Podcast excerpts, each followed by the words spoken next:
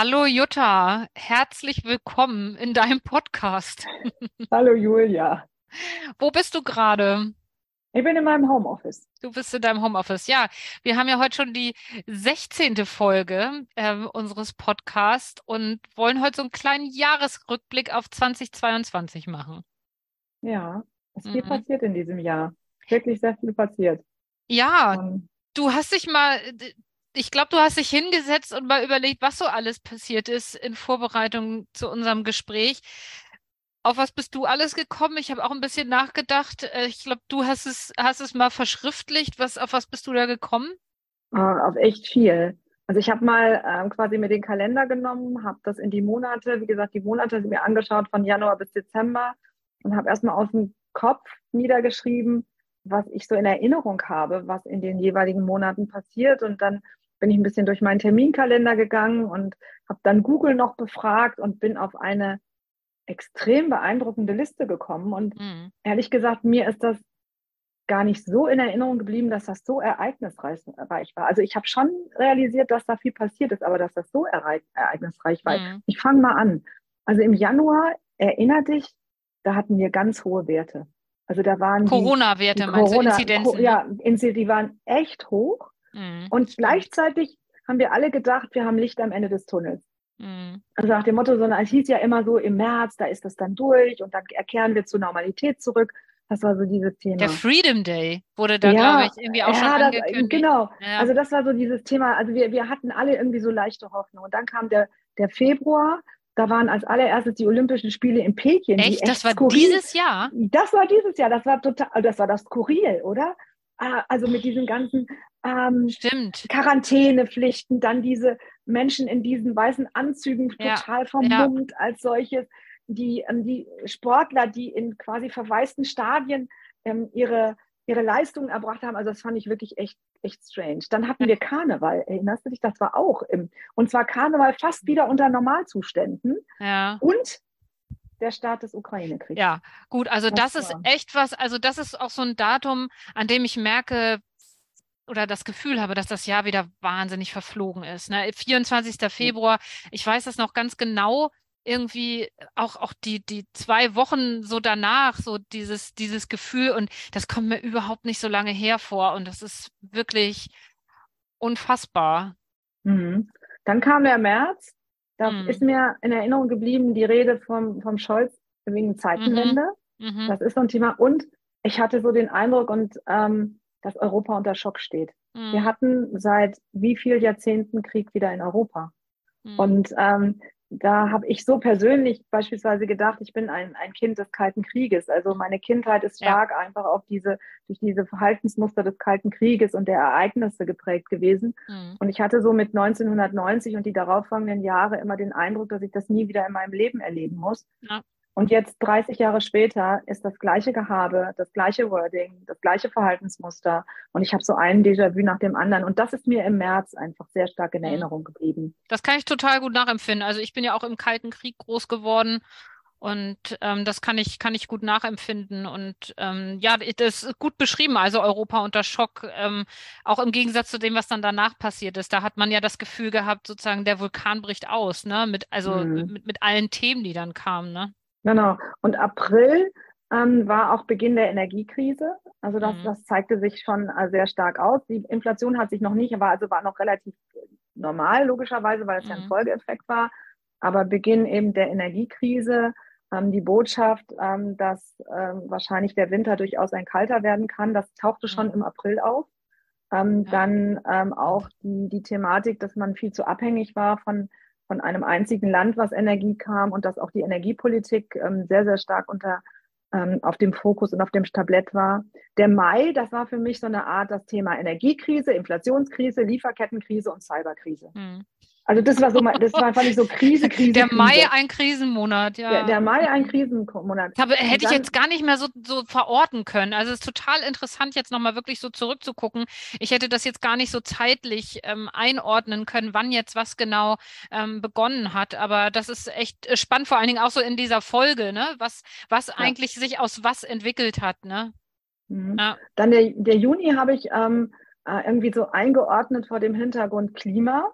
Mhm. Ähm, wir hatten, also die Temperaturen stiegen ganz deutlich. Mhm. Ähm, dann das Thema äh, Wasser. Dann tauchten die Botschaften aus, dass es wahrscheinlich einer der heißesten Sommer sein wird und sogar den Sommer in der Durchschnittstemperatur den äh, äh schlagen wird, den ich eigentlich als den heißesten schlechthin wahrgenommen habe, nämlich 2018, als wir so viele hintereinander liegende Tage mit Sonne hatten.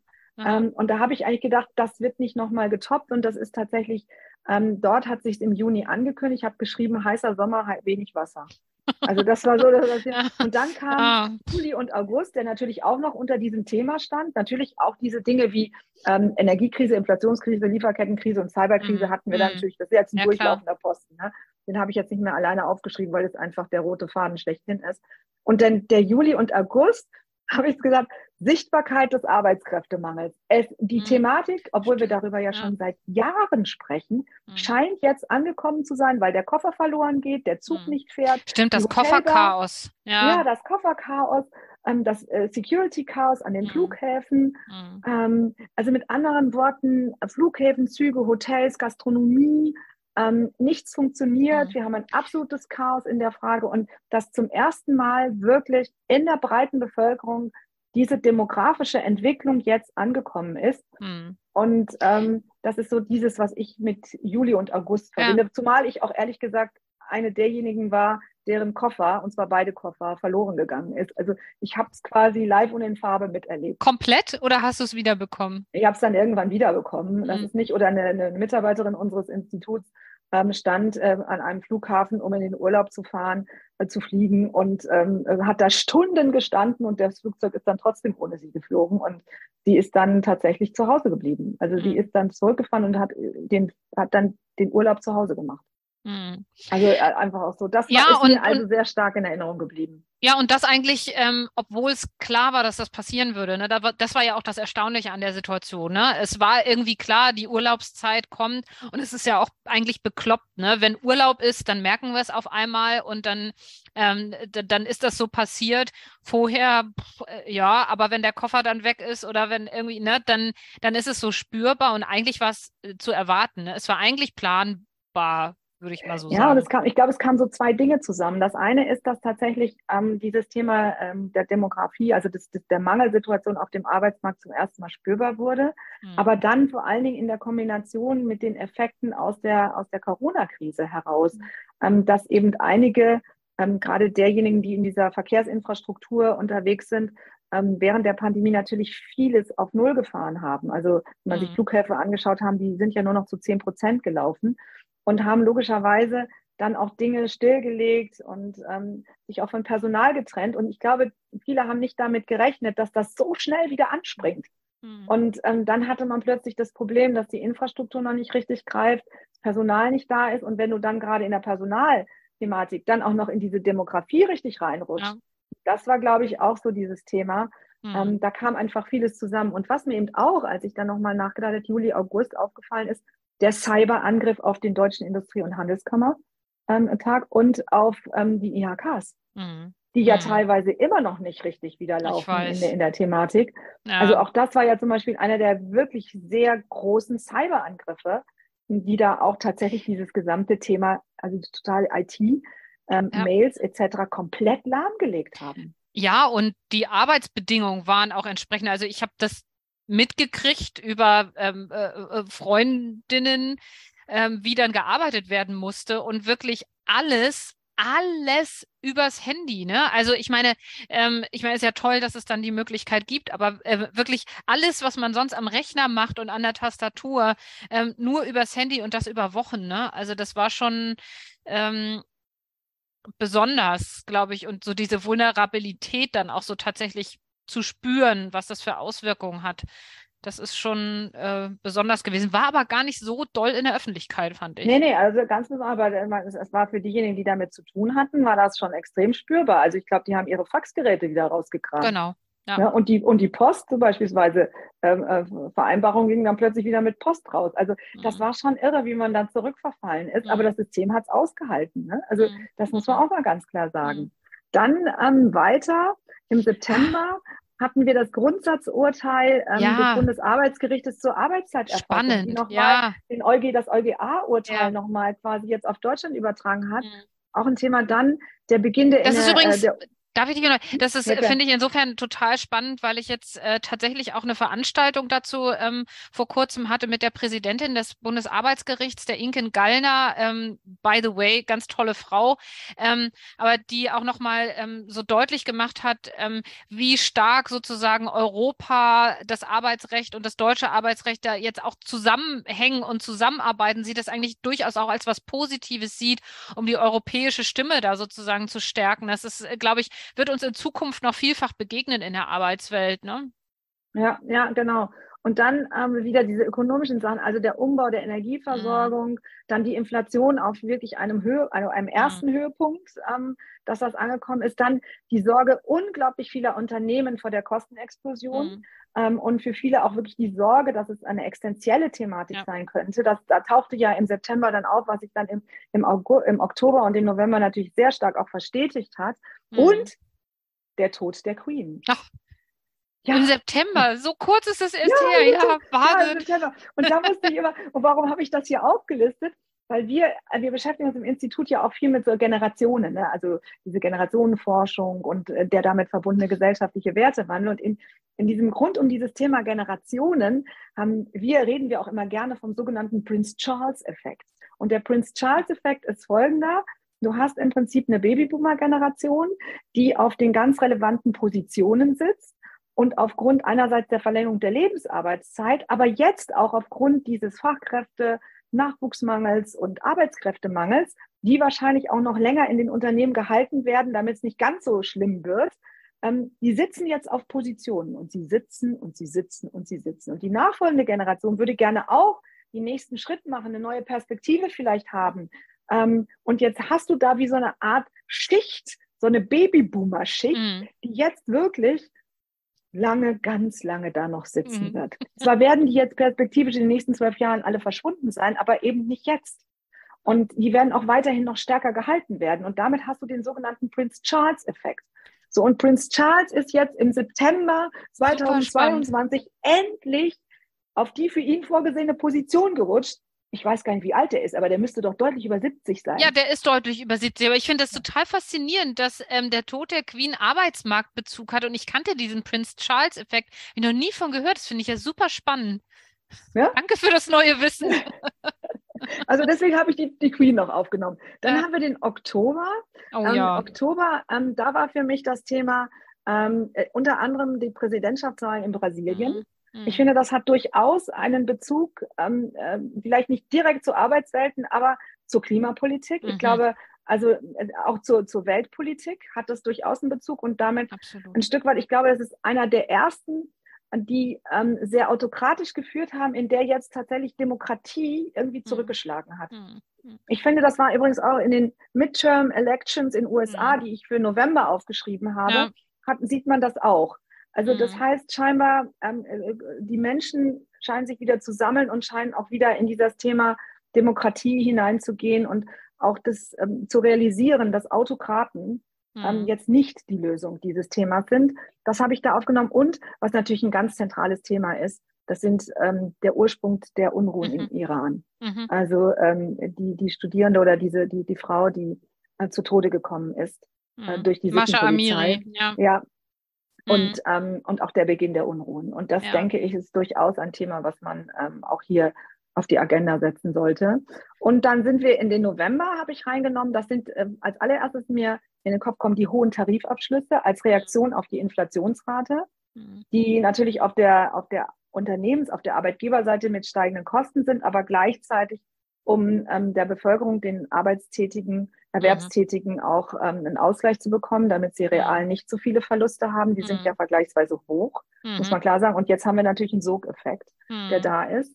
Dann haben wir das Thema der Midterm Elections in USA. Mhm. Das hatte ich gerade schon. Und natürlich, natürlich, ah. großes Ereignis, Klimagipfel. COP, ja. Genau. Ja, ganz klar. Ein Shake. absolut. Und ähm, die doch, äh, doch teilweise sehr enttäuschenden Ergebnisse, die mhm. dabei rausgekommen sind. Äh, wobei man es hätte vorhersagen können. Ähm, fand ich zumindest. Und jetzt sind wir im Dezember, da haben, sind wir jetzt gerade am Anfang des Septembers, äh, des Dezembers, Entschuldigung.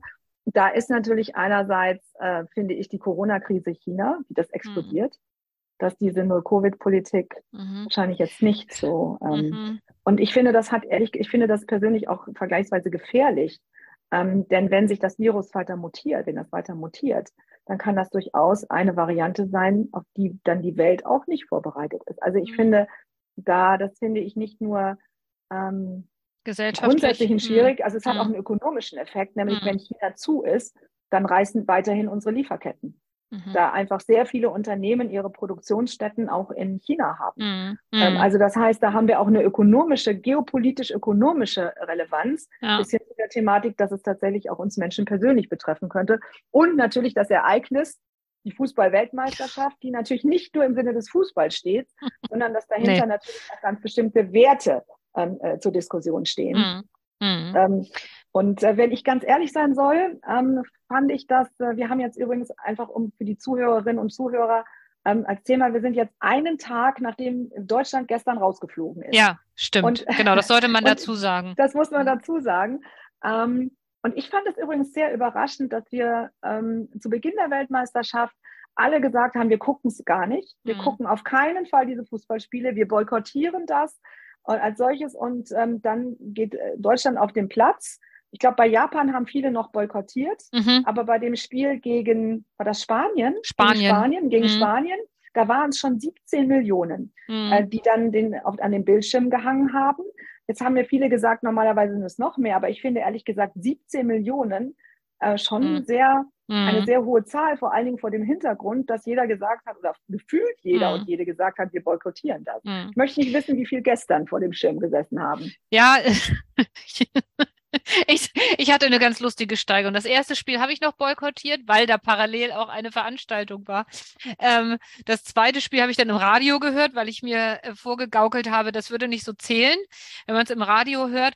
Und gestern war ich sozusagen konnte ich das Spiel aus dem Nebenzimmer verfolgen, während es im Nachbarzimmer gesehen wurde. Also es ist so, ähm, also ich habe tatsächlich kein Spiel geguckt, so, das, ähm, das äh, ist tatsächlich so. Jetzt kriegen wir hier gerade die Info, dass über 17 Millionen auch gestern das Spiel gesehen haben. Also es gab offensichtlich dann keine Steigerung. Ne? Also ja, ja. so. Ähm, ich würde ähm, äh, ein Punkt würde ich tatsächlich noch ergänzen zu deiner echt, äh, finde ich, sehr umfangreichen und spannenden Liste, über die wir gleich nochmal so ein bisschen im, im, in der Gesamtschau sprechen können.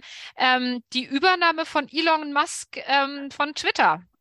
Das ja. äh, finde ich ist auch nochmal, also ich, ich du, du bist, glaube ich, jetzt nicht so ganz so hyperaktiv bei, bei Twitter, ähm, euer Institut schon.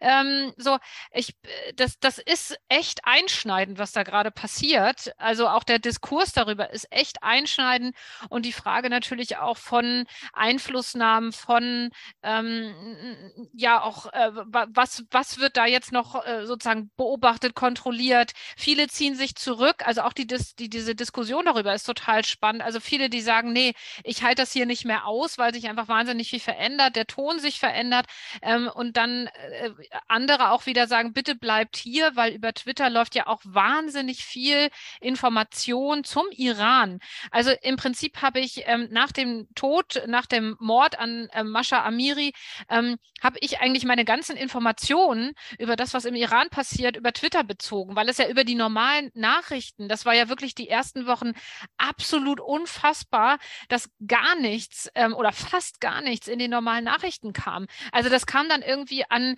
äh, äh, achter Stelle in, dem, in den Nachrichten für irgendwie ein paar Sekunden, wenn überhaupt. Es gab Tage, da wurde überhaupt nicht darüber berichtet. Und da habe ich meine ganzen Informationen im Prinzip herbezogen. Und das ist auch das Medium, das sozusagen von den Iranerinnen und Iranern genutzt wird.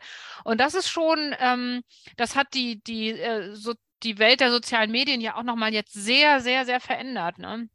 Ja, ist richtig, das stimmt. Gleichwohl, ich muss sagen, ähm, wir auch im Institut miteinander diskutiert haben, wie gehen wir jetzt eigentlich mit unserem Twitter-Account mhm. um. Und ähm, wir haben im Moment ähm, erst einmal unsere Aktivitäten ähm, auf Eis gelegt mhm. bei Twitter. Ähm, das ähm, okay. und warten einfach mal ab, wie sich das weiterentwickelt. Mhm. ja, muss man schauen. Ne? Also, also ich, schon, ja. Also ich finde es schwierig. Ich finde es schwierig, muss ich hm. sagen.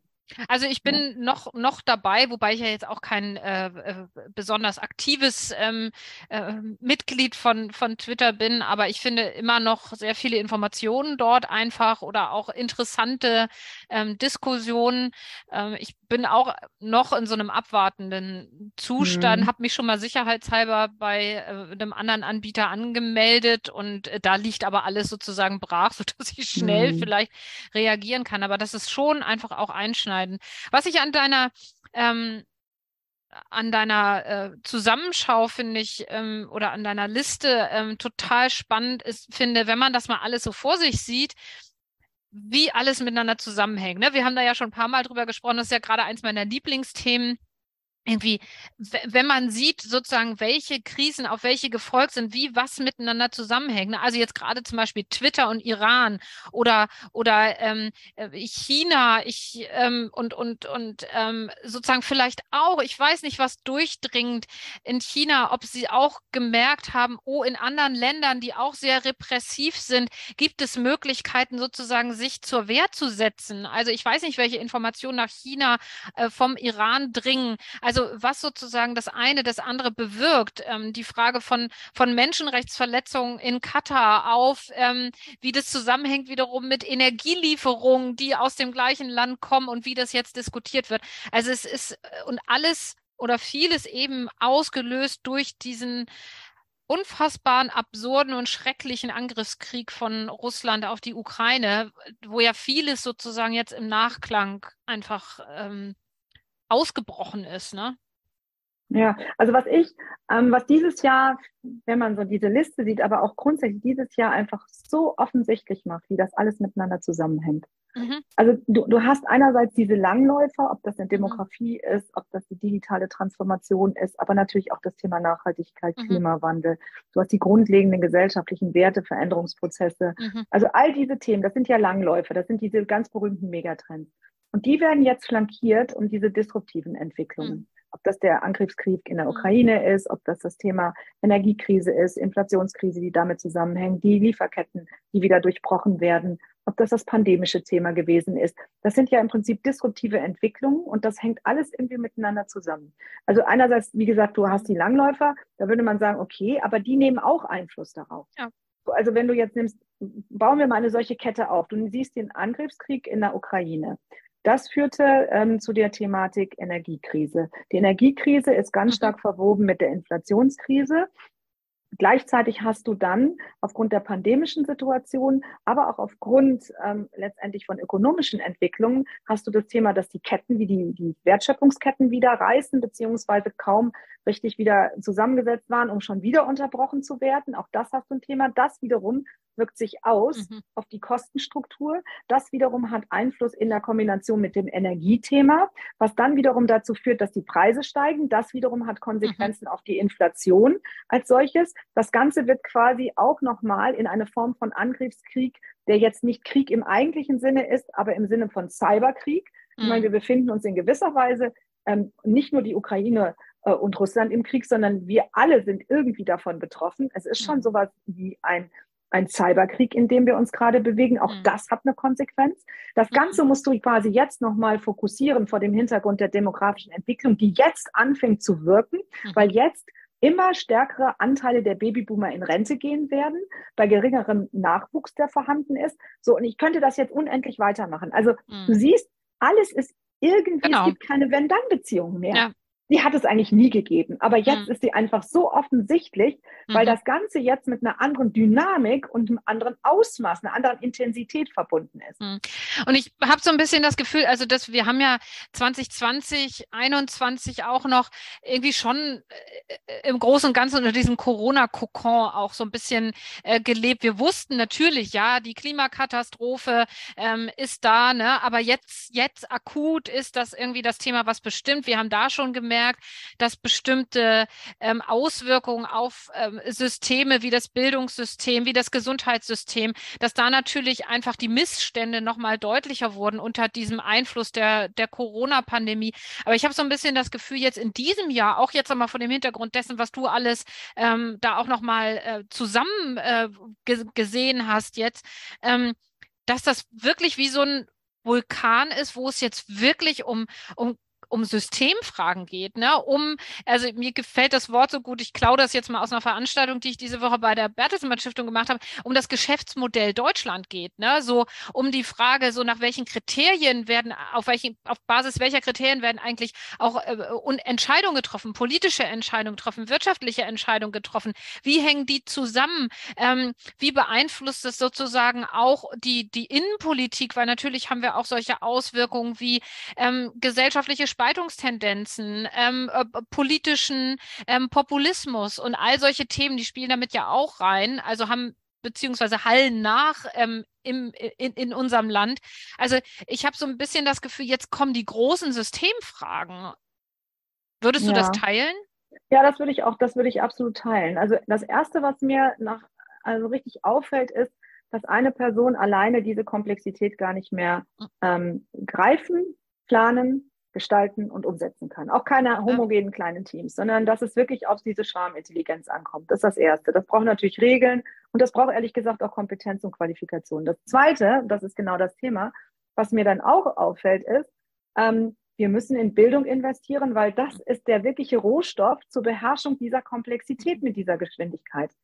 Also wir, wir alle müssen wirklich das verstehen, wir müssen damit umgehen können, wir müssen schnell sein ähm, auch im Kopf schnell sein, um das im Prinzip ähm, zu unseren Gunsten ähm, zu entwickeln. Das ist für mich das Zweite. Also Investition in Bildung ist eklatant wichtig.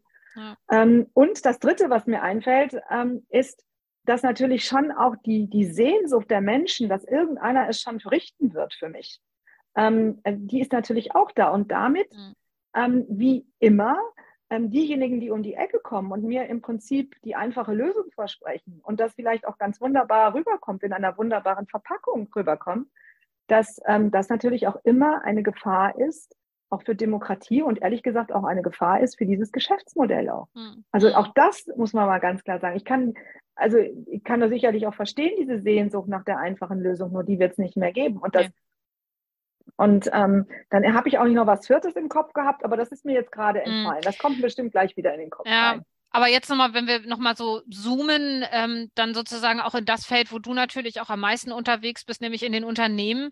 Ähm, was, was ist denn da so dein Gefühl? Also ähm, worauf richtet sich denn angesichts auch dieser Fülle an äh, Herausforderungen, worauf richtet sich denn jetzt so ähm, der, der Fokus in Unternehmen, kann man das so sagen, ähm, dass es da so eine grundsätzliche Ausrichtung, so ein Querschnitt äh, gibt von Unternehmen, auf wo sich der Fokus hinrichtet, wo gerade die meiste Energie hinfließt, das, die, das meiste Investment hinfließt.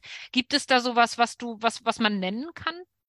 Ja, es kommt natürlich immer auf die Branchen an, ne? aber Klar, ähm, es ja. gibt schon so, wir haben ja gerade heute, wir haben heute eine neue Studie veröffentlicht ähm, zum Thema Unternehmen im Krisenmodus. Mhm. Ein St Stimmungsbild aus den Unternehmen. Mhm. Ähm, ist, wir haben also äh, gerade vor dem Hintergrund von Krise, ich glaube, wir haben auch schon einen Podcast dazu gemacht, da habe ja. ich so über den Fragen und die Ergebnisse mhm. sind jetzt veröffentlicht, die haben wir mhm. heute veröffentlicht mhm. ähm, als solches. Und da hast du sehr stark gesehen, dass einfach viele, ähm, die natürlich erst einmal naheliegenden Themen äh, für, für sich identifiziert haben. Aber wenn ich jetzt mal aus dieser Krisenstudie, die natürlich auch eine Momentaufnahme ist, ähm, wenn ich mal wirklich so grundsätzlich blicke, dann ist ein Thema im Moment ein sehr starkes und das ist das Thema des ähm, Fachkräftemangels, des Nachwuchsmangels und des Arbeitskräftemangels. Das steht ganz, ganz oben auf der Agenda, ganz, ganz oben.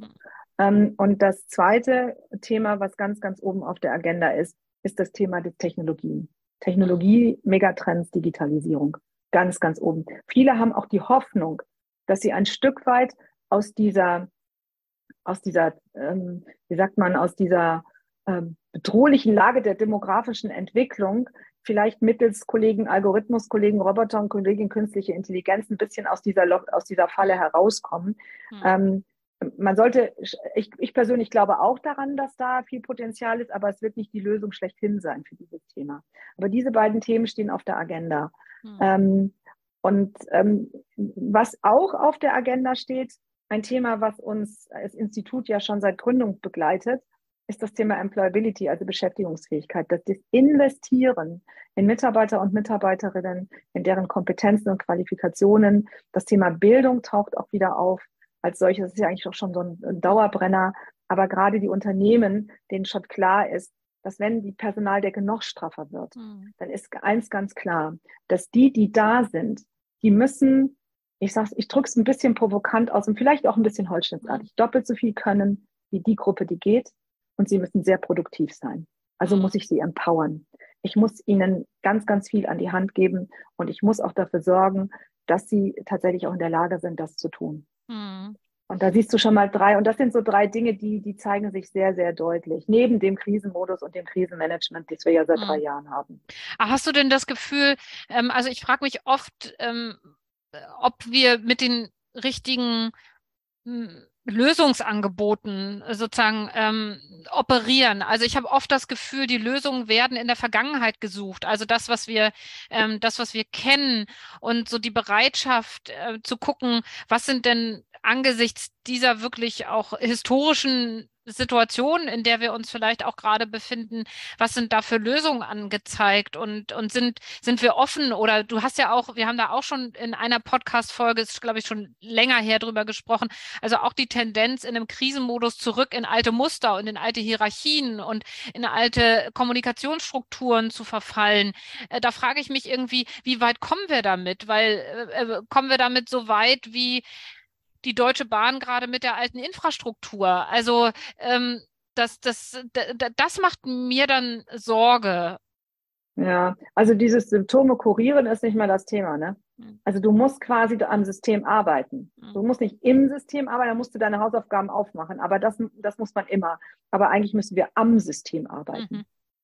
Und vielleicht müssen wir nicht nur am System arbeiten, sondern grundsätzlich das System bearbeiten und vielleicht dem auch sogar eine neue Richtung geben. Also ich glaube, diese Perspektiven, die muss man eigentlich tatsächlich auch in die, in die, auf die Agenda setzen. Mhm. Und ähm, das, ich sage mal, die Unternehmen, ähm, die sehr proaktiv in die Zukunft blicken, die erfinden sich teilweise auch neu. Sei es, dass sie das tun müssen, weil ihr Geschäftsmodell äh, kollabiert oder mhm. kollabiert ist weil sie eine Technikveränderung haben, die grundsätzlich das Produkt auf den Kopf stellt. Mhm. Dann bleibt dir ja gar nichts anderes übrig, als auch über das System nachzudenken. Mhm. Äh, gar keine Frage. Also ob das jetzt nun aus eigenem Antrieb kommt oder ob das externe Faktoren sind, die dazu beitragen, dass du komplett neu denken musst. Aber genau das ist es. Du, wir sind in den 20er Jahren eines jeden Jahrhunderts und nimm einfach mal das Geschichtsbuch in die Hand. Interessant, du stellst, ja. fest, du stellst fest, dass die 20er Jahre in zahlreichen Jahrhunderten immer ganz entscheidende waren. Im letzten Jahrhundert, also diesmal ist das unser, ist unser sozusagen Krisenjahrzehnt. Im Jahre, im, im, im 20. Jahrhundert, wenn du das anschaust, die 20er hm. Jahre, die berühmt-berüchtigten. Ja. Äh, das war auch ganz entscheidend. Die, im, 8, im, Im 19. Jahrhundert das war die Zeit nach den napoleonischen Kriegen. Mhm. Ähm, äh, das Ach, auch im Wiener Kongress. Also da Aha. wurde Europa neu geordnet und ja. das ist dann hinterher übrigens gemündet auch beispielsweise in, in Deutschland dann in, in der deutschen Revolution dann. Das war natürlich dann hier zwei, das waren dann eher, was war das, 48, glaube ich, ne? 1848 mhm. sowas. Gucken mhm. wir mal, also da bin ich jetzt mhm. nicht sattelfest. Dann wird der ein oder andere mir sicherlich ja, spannend, eine kleine. Nachricht schreiben und sagen, warum da haben sich in der Jahreszeit vertan, wie auch immer. Ähm, und du, du geh mal einfach durch, die, durch das mhm. Geschichtsbuch weiter und du stellst fest, die 20er Jahre eines jeden Jahrhunderts haben überdurchschnittlich stark mhm. Einfluss auf das, was danach in dem Jahrhundert passiert. Mhm. mhm. Was, was glaubst du denn, für, für wen ähm, wird, werden diese umwälzenden Fragen oder diese Fragen am System, für wen werden die am schmerzhaftesten? Also ist jetzt vielleicht auch eine rhetorische Frage, aber wo, wo wird der Schmerz am größten sein? Und ähm, ja, was siehst du da auch für, also wo, wo brauchst noch, welche Kompetenzen braucht es jetzt vor allen Dingen dafür? Mhm. Also es kommt immer darauf an, die Frage finde ich extrem schwer zu beantworten. Ähm, ich stelle mir gerade die Babyboomer vor. Da würden wir jetzt sagen, naja, komm, die gehen jetzt bald in Rente, die werden da keine Schmerzen mehr haben. Aber die werden durchaus Schmerzen haben, denn die werden irgendwann in einer sehr, sehr großen Grundgesamtheit betreut werden müssen gepflegt werden müssen. Und das System gibt im Moment und so wie es im Moment ausstand, Stand heute, bezogen auf die Zukunft, ähm, nicht viele Möglichkeiten haben, um diese Menschen, diese große Altersgruppe zu betreuen und zu pflegen im Alter. Mhm. Ähm, die Rente wird wahrscheinlich auch nicht so üppig ausfallen. Ähm, es wird wahrscheinlich irgendwann, wenn das so weiter, wenn wir, wie gesagt, Stand Wissen, Stand heute in die Zukunft projiziert, kann ja natürlich viel passieren in der Zeit. Aber wenn wir das von heute auf die Zukunft projizieren, wird es nicht mehr so viele Rentensprünge geben als solches. Mhm. Davon ist auch auszugehen. Also das finde ich schon Altersarmut, das ist mhm. durchaus ein Thema. Ähm, und die, die Xer, also meine X-Generation, das ist so die Zwischengeneration so, die ähm, quasi dann hinter dem Babyboomer kommen. Also ich. genau, du, du, genau. Und noch ein paar, die noch ein bisschen, also so, so in deiner, in der, so in der Richtung, die werden. Generation Golf. Sein. Genau, das sind diejenigen, die ähm, das auch in der aktiven Phase äh, miterleben. Die werden ähm, zusammen mit den Ynern das auch in den nächsten Jahren steuern müssen ähm, und müssen da sehr kreativ sein, müssen auch mutige Entscheidungen treffen, mhm. ähm, müssen viele mitnehmen.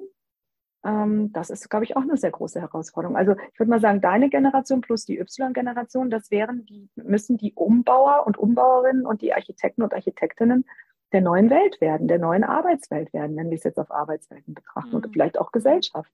Mhm. Ja, das bist du. Ja, und ähm, ich, ich überlege gerade, ne, was, was so, wenn ich das jetzt so auch ganz persönlich nehme, ich meine, ich bin ja eigentlich nicht Teil, also dieser Arbeitswelt, mit der du dich auch viel beschäftigst. Ne? Also ich meine, du beschäftigst dich ja vor allen Dingen mit Unternehmen, mit äh, Menschen, die dort angestellt sind, mit ähm, Organisationsstrukturen, mit, mit dem, äh, mit dem HR-Bereich in Unternehmen. Da bin ich ja äh, als Selbstständige gar nicht drin. Und ich meine, wir haben ja viel in oder ne, eigentlich zu wenig, aber das Thema Selbstständigkeit war ja auch jetzt gerade in der Corona-Zeit zum Teil zumindest ein Thema, aber ist ja noch viel zu wenig Teil überhaupt der Überlegung dessen, wie die Arbeitswelt von morgen aussieht, als, als reales, als reale Form zu arbeiten. Das ist ja immer so wie, naja, wenn man es halt nicht in irgendeiner Angestellten-Dasein sozusagen mhm. geschafft hat, oder naja, man hat sich dann halt dazu entschieden, weil,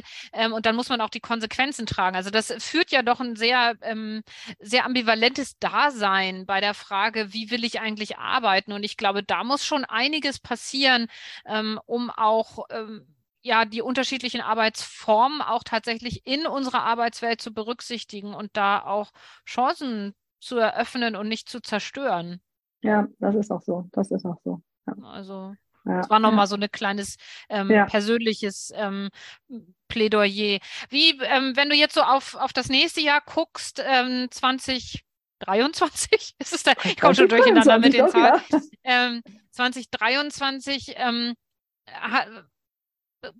ich weiß, du hast auch keine Glaskugel, aber gibt es da so Themen, von denen du jetzt schon ahnst, dass sie dich als, als Wissenschaftlerin da besonders beschäftigen werden? Also ähm, wir, wir, haben ja beide gerade auch Anknüpfungspunkte an das Thema mobile Arbeiten.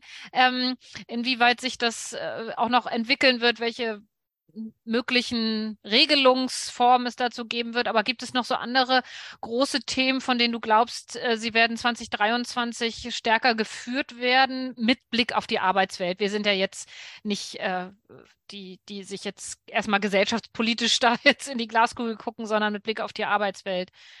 Das ist, finde ich, extrem schwierig, weil hättest du dir vorstellen können, im Dezember 2021, dass das alles passiert ist in 2022? Ich nicht. Mhm. Also ich tue mich da im Moment sehr, sehr mhm. schwer. Also ich glaube, wir werden weiterhin das Thema ähm, Demografie haben, wir werden weiterhin das Thema Digitalisierung treiben, wir werden weiterhin die Thematik der äh, unterschiedlichen Arbeitsformen treiben. Ähm, also das sind einfach Dauerbrenner, die da, die da mhm. ganz, ganz klar bei uns auf der Agenda stehen. Wir werden weiterhin versuchen, eine höhere Professionalität im Umgang mit Personal haben, aus der Perspektive der Mitarbeiterbindung zum Beispiel. Ähm, wir werden groß über das Thema internationales Rekrutieren nachdenken. Mhm. Wir werden das nicht Fachkräfteeinwanderung nennen, sondern wir werden zunehmend auch äh, interessantere Begriffe dafür finden, nämlich zum Beispiel internationale Rekrutierung. Das mhm. wird ein großes Thema werden. Wir werden mit Argus-Augen schauen, inwiefern das Fachkräfteeinwanderungsgesetz tatsächlich ähm, greift, das Neue jetzt, beziehungsweise die Überarbeitung, die damit verbunden ist.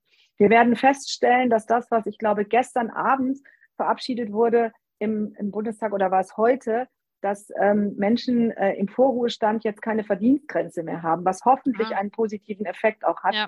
Viele Ältere beispielsweise halten sich deutlich zurück, ähm, weil einfach die Grenze so, so absurd niedrig war mhm. und äh, die durchaus äh, ihre Arbeitskraft anbieten können. Und da erhoffen wir uns auch einen, einen Effekt auf dem mhm. entsprechenden Arbeitsmarkt. Mhm. Wir werden sehen, wie sich das. In Aber wie du siehst, das sind eigentlich eher Dinge von heute, ähm, die dann im nächsten Jahr mhm. hoffentlich irgendwie Raum greifen werden oder beziehungsweise auf der Agenda stehen.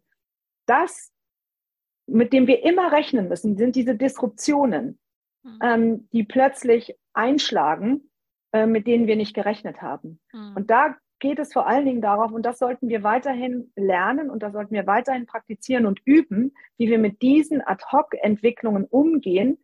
Und zwar so schnell wie möglich einerseits zu reagieren, aber dann auch in ein proaktives Handeln kommen, um die Nase weiterhin vorn zu haben. Mhm. Und ähm, diese Fähigkeit ähm, kombiniert mit einer gewissen Gelassenheit, ähm, die wird, glaube ich, eine ganz, ganz wichtige Kernkompetenz sein. Und das hat nicht nur was mit Qualifizierung oder so zu tun oder mit Mindset. Das ist für mich ein Führungs- und ein Unternehmenskulturthema. Mhm. Und darauf müssen wir auch in Zukunft, das ist für mich ein strategischer Erfolgsfaktor, tatsächlich eine Belegschaft so ähm, äh, auch in Balance zu halten, ohne dass sie ihre Beweglichkeit verlieren. Ganz im Gegenteil, aus der Balance heraus kommt diese Beweglichkeit und dieses nach vorne gerichtet sein. Hm. Und das macht einen attraktiven Arbeitgeber aus in diesen hm. Zeiten. Ich glaube, das, was du sagst, wird auch nochmal ganz stark gerahmt werden. Du hast es kurz angerissen von der Frage auch so, wie so eine globale Arbeitsteilung in Zukunft auch nochmal äh, sich verändern wird. Also, weil davon bin ich schon überzeugt, ähm, in welche Richtung, das ist echt schwer zu sagen. Also auch nach dem, was gerade in Amerika passiert, ne, ähm, äh, wie viel Firmen da sagen, hoppa, da gehen wir doch mal ähm, lieber nach Amerika, da sind die Bedingungen jetzt echt nochmal ähm, besser.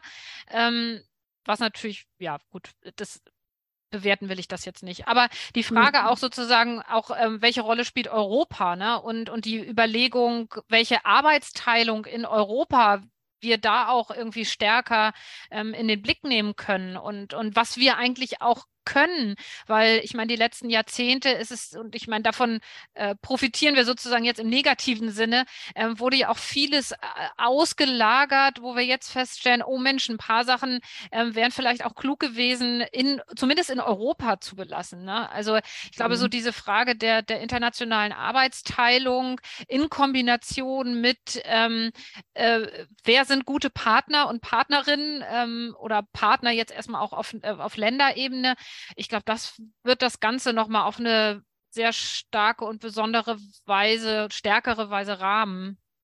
Da bringst du mich jetzt gerade auf eine Idee für einen der nächsten Podcasts, nämlich über das Thema ähm, Globalisierung ähm, zu sprechen. Mhm. Ähm, also ich glaube nicht, dass wir eine Deglobalisierung kriegen. Also dass der Globalisierung zurückfährt, das glaube ich nicht. Mhm. Sondern ich glaube, wir kriegen eine Reglobalisierung. Mhm. Also das heißt, wir kriegen eine schon auch etwas andere Ausrichtung für Globalisierung. Da ist schon Bewegung drin. Mhm. Ähm, ein durchaus sehr, sehr spannendes Thema, mhm. weil ähm, gerade wenn du siehst, so ähm, wie USA sich gerade aufstellt ähm, und was in China passiert, ähm, da siehst du einfach schon, dass da im Prinzip sich etwas verschieb verschieben kann. Ob es sich verschiebt, ist eine andere Frage, aber verschieben kann. Mhm. Und wie Europa dann sozusagen in der Mitte steht. Ähm, und jedes dieser, dieser, dieser Länder beziehungsweise dieser äh, Kulturkreise steht ja etwas für. Also mhm. wenn du dir anschaust, wofür steht China, auch politisch und wirtschaftlich, wofür steht, wofür steht USA, politisch und gesellschaftlich und wirtschaftlich und wofür steht Europa. Und mhm. jedes dieser, dieser drei hat, hat sozusagen eigentlich ein eigenes Modell. Mhm. Ähm, und äh, wie entwickelt sich das weltweit in diesem Konstrukt? Das finde ich schon ein mhm. spannendes Thema. Mhm. Könnte ich mir gut vorstellen, dass wir das ähm, beim nächsten oder übernächsten Mal mal gemeinsam auf, diskutieren und aufbrechen. Ja, super spannend. Hatte ich auch gerade diese Woche eine äh, Veranstaltung dazu. Also es ist wirklich ein Thema, was, glaube ich, gerade einfach auch sehr äh, schön zum, zum, also zum Nachdenken auch einfach einlädt, weil da gibt es einfach auch, glaube ich, noch nicht die, ähm, die Lösung schlechthin. Jutta, wir haben, glaube ich, heute echt länger gesprochen, aber es war auch, ähm, ich fand das total super, auch nochmal so zurückzugucken ähm, auf, auf dieses wirklich tolle und ja, in vielen Teilen auch furchtbare Jahr und, und einfach da aber trotzdem zu gucken, was, was kann da jetzt auch drin liegen an Erkenntnissen, an Wissensgewinn und äh, ja, ich meine, das, was man nur hoffen kann, dass die demokratischen Kräfte überall ähm, siegen werden. Und ähm, ich fand das nochmal ganz schön. Ich habe vorhin ähm, die Ilna Talkshow von gestern nachgeguckt und da die wunderbare Menschenrechtsaktivistin Düsen Tekal gehört, die eben auch sagte, so diese junge Generation im Iran, diese Generation Z, die sind ähm, da, die, die sind nach Westen orientiert, die sind demokratisch orientiert, die sind ähm, nicht religiös sozusagen und, und diese Kräfte, die, die, die da jetzt sozusagen am Werk sind, da sollte Deutschland auch stärker hingucken und sozusagen die unterstützen, da auch eine Chance drin sehen, sozusagen ähm, für künftige ähm, Allianzen auch. Und das fand ich nochmal ähm, einen schönen Blick auf das, was dann vielleicht auch Hoffnungsvolles in diesen ganzen Sachen stecken kann. Ja, so ist das. Ja, Jutta, jetzt sind wir am, am Ende letzter Podcast für dieses Jahr. Ich hoffe, du hast eine schöne und hoffentlich nicht allzu hektische Vorweihnachtszeit. Naja, es geht so. Also es lässt jetzt langsam nach, muss okay. ich sagen. Aber ähm, nichtsdestotrotz, also meistens ist es im Institut so, dass es bis zum 23. richtig brummt. Und ähm, irgendwie habe ich manchmal auch das Gefühl, ähm, andere wollen ihren Tisch leer machen und sie packen das uns dann nochmal als Weihnachtsgeschenk auf den Tisch das kommt jetzt auch noch mit in den Podcast rein. Jutta, ich wünsche dir einen schönen Jahresausklang und ich freue mich total, wenn wir uns im neuen Jahr dann äh, wieder hören und miteinander sprechen werden. Vielen Dank ja. für dein Vertrauen. Ja, ich danke dir ähm, für die super Moderation und die wirklich ganz, ganz tolle Zusammenarbeit. Ich, äh, wir genießen das alle auch im Team, mit dir zusammenzuarbeiten. Und an unsere Zuhörer und Zuhörerinnen wünsche ich ähm, eine wirklich schöne Adventszeit ja. und äh, gesegnete Weihnachten. Und ich würde mich freuen, wenn wir uns im neuen Jahr wieder hören würden. Vielen, vielen Dank. Tschüss. Tschüss.